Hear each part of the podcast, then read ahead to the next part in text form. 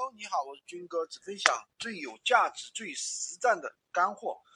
呃，今天呢，我们有一个粉丝，他说：“哎，军哥，那个我拼多多拿的货啊，然后商家那边老是不发货，怎么办？”我说：“这个问题很好解决啊，如果他不发货或者不理你，你直接可以找拼多多官方去投诉就可以了呀，这个很简单的。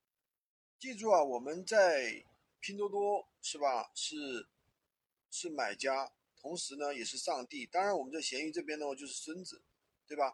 那很多人就说了，哎，你们怎么老从拼多多拿货呀？你不能从别的地方拿货吗？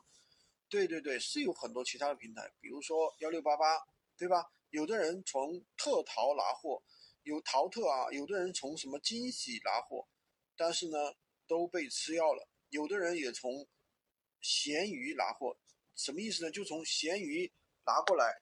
然后再转手卖到闲鱼上啊？为什么说吃药了呢？有一个人从，因为这些平台的话，他们的售后其实都不如拼多多，对吧？实话实讲，拼多多的售后服务真的是好。当然了，它有时候会有一些陷阱。什么一陷阱呢？比如说，有些产品的话，质量确实不怎么地啊，这个是实话实说，需要你自己有一双慧眼啊。